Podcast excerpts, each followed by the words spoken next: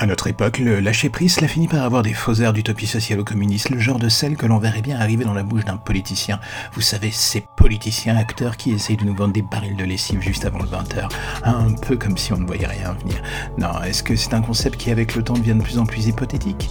Est-ce que dans la société qui est la nôtre, on a encore une chance de s'y adonner pleinement, sans le moindre remords ni souci Franchement, j'ai un doute. On n'est pas Peter Parker, mais la vie courante, c'est un tas de responsabilités, de problèmes, du genre que l'on voit traîner au carrefour de nos existences ce genre de truc que l'on regarde en chien de faïence du coin de l'œil en attendant qu'il nous percute. Alors quand quelqu'un vous dit il faut que tu lâches prise, que tu t'occupes de toi, que tu vois la vie sous un autre angle, eh bien on a quand même un peu de mal à le croire ou le prendre au sérieux dans le fond. Est-ce qu'ils ont vraiment tort? Je ne pense pas. On est tous des boules de stress sur pattes et il y a un moment où l'on sait qu'en continuant sur cette cadence, notre corps finira par nous dire un gigantesque merde. C'est un peu inévitable et l'on voudrait bien éviter d'en arriver là. Mais la question est de savoir comment. Un mec qui lâche prise et se la coule douce de nos jours est soit millionnaire, soit chômeur, ou soit un parasite dans les yeux de certains. Et comme rares sont les places pour la première case, on essaye d'éviter de tomber sur la deuxième et la troisième place du podium. C'est beaucoup mieux. Mais là encore, la vie est une loterie qui se tamponne absolument fortement, magnifiquement, avec une décadence absolue dans le regard de tous vos choix de cursus. Elle vous met là où elle a envie et là où il y a de la place quand elle veut, comme elle veut. Et dans ces cas précis, bien souvent, il n'y a pas d'option de lâcher prise incluse dans le prix du billet. Vous avez les pieds lestés de plomb et la seule option en place, c'est de remonter vers la surface. Lâcher prise équivaut à couler et se noyer dans l'indifférence pour le moins général. Alors on va éviter. Et du coup, on en vient à se dire que la pression journalière que l'on a par la société, la vie ou soi-même n'a pas la moindre chance de s'arrêter. Elle peut être certes mise en pause à intervalles réguliers, ça s'appelle les RTT ou les congés payés. Mais oui, mais est-ce que c'est autre chose qu'un placebo? Non.